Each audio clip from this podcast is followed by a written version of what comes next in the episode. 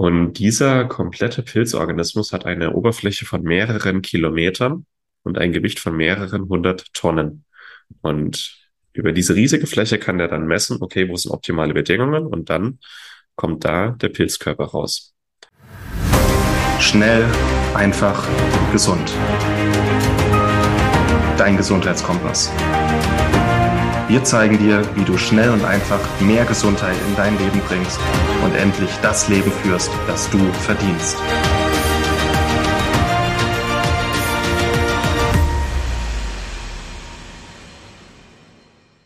Hallo und herzlich willkommen zum Schnell, einfach, gesund Podcast. Schön, dass du wieder eingeschaltet hast.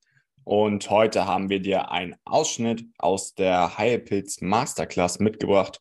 Im ersten Teil erklärt dir Martin heute, was Heilpilze eigentlich sind und wie die Historie der Heilpilze ist. Viel Spaß damit und beim nächsten Mal geht es dann auch mit den Inhaltsstoffen und der Wirkung der Heilpilze weiter. Was sind Vitalpilze? Das ist jetzt mal so die freie, äh, die erste Entscheidung. Mit Pilzen verbindet jeder Mensch ein bisschen was anderes. Die einen verbinden damit Fußpilz, die anderen Schimmelpilz, die andere Psychopilze, die mich lustige Sachen machen lassen. Aber was sind Vitalpilze eigentlich? Erstmal, was sind Pilze? Ähm, wir sprechen hier von Großpilzen. Wir haben auf dem Planeten Erde ein bis zwei Millionen Mikropilze. Einzeller oder kleine Zellverbände. Zum Beispiel die Hefen gehören dazu, die Schimmelpilze gehören dazu. Und wir haben ein paar tausend Großpilze auf dem Planeten Erde. Ungefähr 10.000 Großpilze, die so groß sind, dass sie Fruchtkörper bilden. Der eigentliche Pilzkörper ist unterirdisch, das Myzel und irgendwann kommt dann oben der Fruchtkörper rausgeploppt und das ist das Organ des Pilzes zur Fortpflanzung. Das heißt, hier an der Unterseite des Fruchtkörpers sind die Sporen. Die Sporen werden über den Wind verteilt und so ähm, vermehrt sich der Pilz und verbreitet sich in der Welt. Und wir haben ungefähr 10.000 Großpilze auf dem Planeten Erde. Davon sind 300 essbar. Von diesen 300 essbaren Pilzen man muss mal sagen, die meisten sind schon gesund, ähm, haben wir ungefähr 20 Pilze, die medizinische Eigenschaften haben, von denen wir wissen, dass sie medizinische Eigenschaften haben, die schon lange in der Naturheilkunde eingesetzt werden. Also das ist wichtig. Haben sie medizinische Eigenschaften? Sind sie schon länger in der Anwendung? Sind sie frei von Nebenwirkungen und Problemchen? Sind sie wissenschaftlich gut also erforscht? Und sind sie auch in der europäischen Naturheilkunde schon etabliert. Das sind so die fünf Charakter Charakteristika von Vitalpilzen. Ein Champignon zum Beispiel ist kein Vitalpilz, ein Hallimasch ist auch kein Vitalpilz, aber was haben wir hier zum Beispiel? Shiitake, das ist ein Vitalpilz. Werden wir auch dann noch ein bisschen näher drauf eingehen. Das ist der Baum des Lebens. Alle Reiche in den, äh, in der Biologie oder alle Organismen werden in diese drei Reiche eingeteilt. Die Bakterien, Prokaryotes, Archeen und die Eukaryoten. Da gehören auch wir Menschen dazu. Und die Eukaryoten haben sich irgendwann aus Urzellen entwickelt. Die eukaryotischen Urzellen, die hatten dann auch irgendwann Mitochondrien, prima. Und da haben sich dann verschiedene ähm, ja, Organismen entwickelt. Und wir sehen hier sehr schön, irgendwann sehr spät haben sich die Pflanzen in eine Richtung entwickelt, die Tiere und die Pilze. Das heißt, Pilze bilden in der Biologie ein eigenes Reich in den, bei den Eukaryoten. Pilze sind keine Pflanzen. Sie sind was anderes. Das heißt, wenn jemand sagt, Pilze sind Gemüse, nein, Pilze sind was eigenes. Und hm, wenn ich ein paar Menschen mit diesem Vortrag hier animieren kann, mehr Pilze zu essen. Vielleicht auch jeden Tag Pilze zu essen, statt jeden Tag Gemüse oder zusammen. ist ja besten. Dann wäre das schon ziemlich cool. Und ja, äh, wir Tiere sind irgendwo zwischen Pilz und Pflanze. Beziehungsweise auch die Pilze sind irgendwo zwischen Tier und Pflanze. Ne? Aber es sind was Eigenständiges. So sind Pilze grob aufgebaut und Pilze haben doch Gemeinsamkeiten mit dem Pflanzenreich, weil auch ein Pilz und ein Baum haben unterirdische Wurzeln, die sie ausbilden, die vielleicht auch von der Oberfläche her größer sind, sehr viel größer als das, was wir oben sehen. Und dann haben wir einen Stamm, ähnlich wie der Fruchtkörper einen Stiel hat. Und dann haben wir oben die Kappe, den Fruchtkörper. Und streng genommen bei einem Baum ist das hier oben auch der Fruchtkörper. Weiter oben bilden sich die Samen und die Früchte, damit sich der Baum oder die Pflanze fortpflanzen kann. Wir haben da eine schöne Gemeinsamkeit mit Pilzen und mal ein bisschen äh, Fachbegriffe. Das, was wir beim Pilz unterirdisch sehen, das Geflecht, das nennt sich Myzel. Das ist die Gesamtheit aller Flechten, die unterirdisch sind. Und ein einzelne dieser, dieser ja, Äste nennt sich Hyphe. Eine Hyphe und alles zusammen ist das Myzel. Und ähm, das nennt sich dann zum Beispiel, also im, in der Wissenschaft hat sich der Begriff Wood Wide Web äh, rausgebildet weil im Wald, generell in der Natur unterirdisch, der komplette Boden, das komplette Erdreich ist durchzogen von Myzel. Äh, wir sehen es halt nicht, aber unterirdisch passiert eine ganze Menge und das Myzel ist unheimlich wichtig und wertvoll für die Ausbildung von gesundem Boden und gesundem Erdreich. Das ist auch der Grund, warum Waldboden so fruchtbar ist und so viel Feuchtigkeit speichern kann liegt am Myzel von den vielen, vielen Pilzen, die da sind. Hier mal noch ein interessantes Bild. Das eine Bild ist ein unterirdisches Myzelgeflecht von einem Pilz und das andere Bild ist das menschliche Nervensystem. Überlegt mal, was was ist.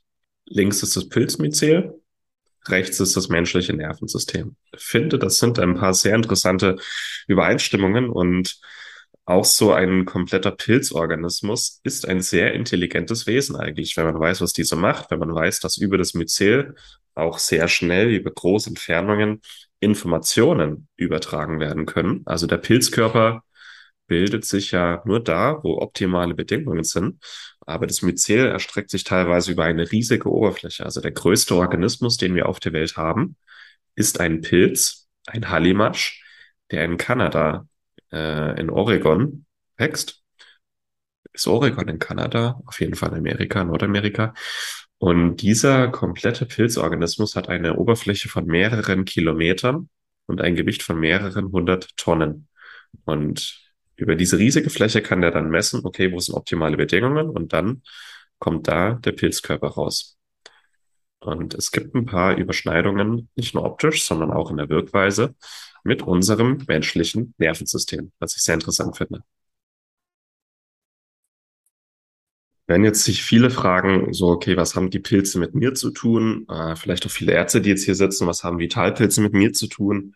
Äh, Pilze sind ja weit, weit weg von dem, was wir in der Wissenschaft oder in der Medizin kennen, muss ich sagen. Nein, denn Pilze bilden sehr, sehr effektive Inhaltsstoffe, sehr, sehr effektive Wirkstoffe, die auch bereits medizinisch genutzt werden. Konkret 40 Prozent aller Medikamente, die wir heute in der Schulmedizin nutzen, wurden ursprünglich aus Pilzen isoliert. Antibiotika, viele Immunsuppressiva, manche Chemotherapeutika, viele Entzündungshemmer. Also Pilze bilden schon Wirkstoffe, die sehr, sehr effektiv sind und in der Schulmedizin bereits genutzt werden. Allerdings isoliert als Einzelstoff und als Einzelsubstanz und hochdosiert als solche haben Medikamente Nebenwirkungen. Aber wenn wir Pilze als Ganze einsetzen, nicht isolierte Einzelstoffe, sondern Extrakte mit mehreren hundert verschiedenen Wirkstoffen, die vielleicht auch Synergieeffekte zusammen äh, haben können, dann haben wir eben keine Nebenwirkungen, beziehungsweise kaum und haben trotzdem eine sehr effektive Wirkungsweise. Aber, um das mal zu sagen, Vitalpilze oder Pilze generell sind bereits ziemlich etabliert in unserer Medizin. Wir vergessen es nur gerne. Und das Ding ist, bei einer Einzelsubstanz, die kann patentiert werden. Das ist natürlich für die Pharmaindustrie sehr interessant. Extrakte oder ganze Lebensmittel oder auch Nährstoffe können nicht patentiert werden. Deswegen ist da vielleicht von dieser Seite kein so hohes Interesse. Aber in der Naturheilkunde können wir die Vitalpilze schön einsetzen und ähm, da gibt es bereits eine lange, lange Tradition. Also in China und Japan zum Beispiel sind die Extrakte aus Schmetterlingstramete, Shiitake, Maitake, Mandelpilz und Reishi in der, ähm, ja, in der Krebstherapie zugelassen.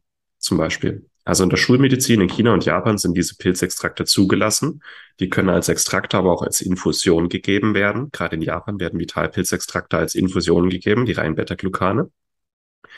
Und da sind die bereits in der Chemotherapie, in der Schulmedizin zugelassen und werden intensiv genutzt. Also in der Schulmedizin sind teilweise Vitalpilze schon zugelassen auf dieser Erde. Es gibt zahlreiche klinische Studien zu Vitalpilzen. Das war auch der Grund, warum ich dann mich mehr damit beschäftigt habe. Ich habe die Studien zur Krebstherapie gesehen und das ist auch Teil des Mykotherapiekurses, dass ähm, diese ganzen Studien mal durch, äh, durchgekaut werden. Und gerade in der Krebstherapie gibt es wirklich tolle Studien mit hoher Aussagekraft ähm, nach Goldstandard. Ähm, also die sind ähm, schon so erforscht, dass man sagen kann, okay, die können was und sind auch evidenzbasiert. Und äh, sind halt schon Jahrtausende in der Anwendung. Also in der, in, eigentlich in jeder Naturmedizin weltweit haben wir auch Vitalpilze, die eingesetzt werden. In China gehen die ältesten Daten auf 2000 vor Christus zurück. Ähm, ja, um das mal zusammenzufassen, Vitalpilze sind bereits in der Schulmedizin etabliert. Sie sind schon, ähm, also viele Medikamente, die wir heute haben, wurden aus Vital oder aus Pilzen isoliert. Viele Studien, man kann sagen, sie sind evidenzbasiert für bestimmte Anwendungen und sind schon seit Jahrtausenden generell auf dem gesamten Erdball in der Naturwissenschaft, äh, in der Naturheilkunde etabliert.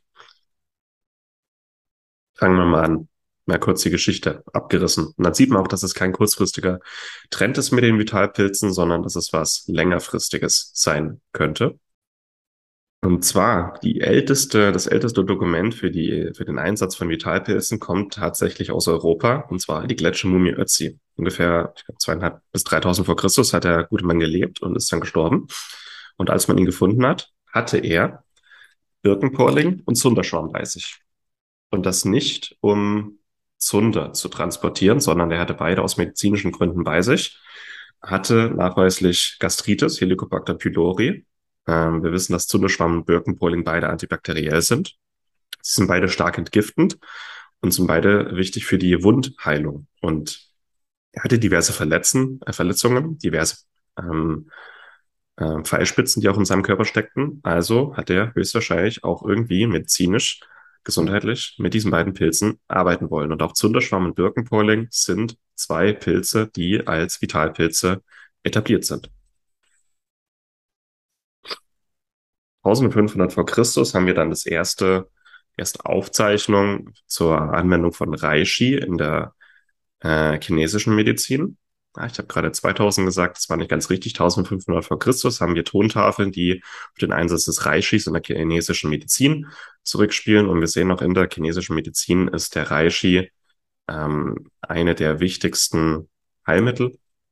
Also eigentlich hat es mal ein, eine Enzyklopädie gegeben der chinesischen Medizin von Li Shizhen. Das ist, äh, war ein Universalgenie in China um 1600 und er hat mal eine wirklich Enzyklopädie der chinesischen Medizin gemacht und da war der Reishi die Nummer eins aller Naturheilmittel.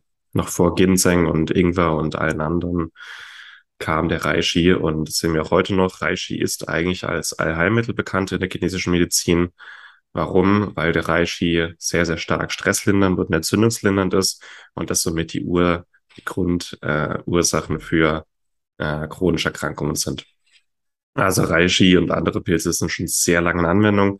300 vor Christus hat man dann in China herausgefunden, wie man Shiitake anbaut. Also auch der Pilzanbau ist schon lange etabliert. 2000 Jahre bevor man in Europa auf die Idee kam, man kann Pilze auch züchten, waren die Chinesen schon ein bisschen weiter.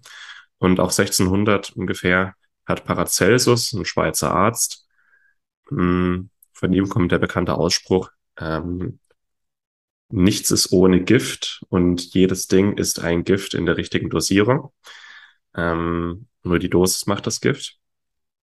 Aber das sieht man mal, dass Vitalpilze bereits schon lange in Anwendung sind und dass es kein Trend ist, der kommt und geht, sondern Vitalpilze werden bleiben und werden unsere Medizin längerfristig verändern, wahrscheinlich ähnlich wie es auch Nährstoffe gerade tun. Und das zu beobachten ist schon ziemlich interessant. Vielen Dank, dass du dabei warst. Hole dir unter www.schnelleinfachgesund.de slash newsletter noch mehr Gesundheitstipps zu dir nach Hause. Dir hat die Folge gefallen? Dann lass uns gerne eine 5-Sterne-Bewertung da, damit mehr Hörer auf uns aufmerksam werden und von dem Wissen profitieren.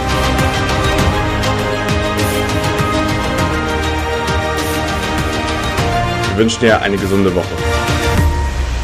Dein SEG-Team.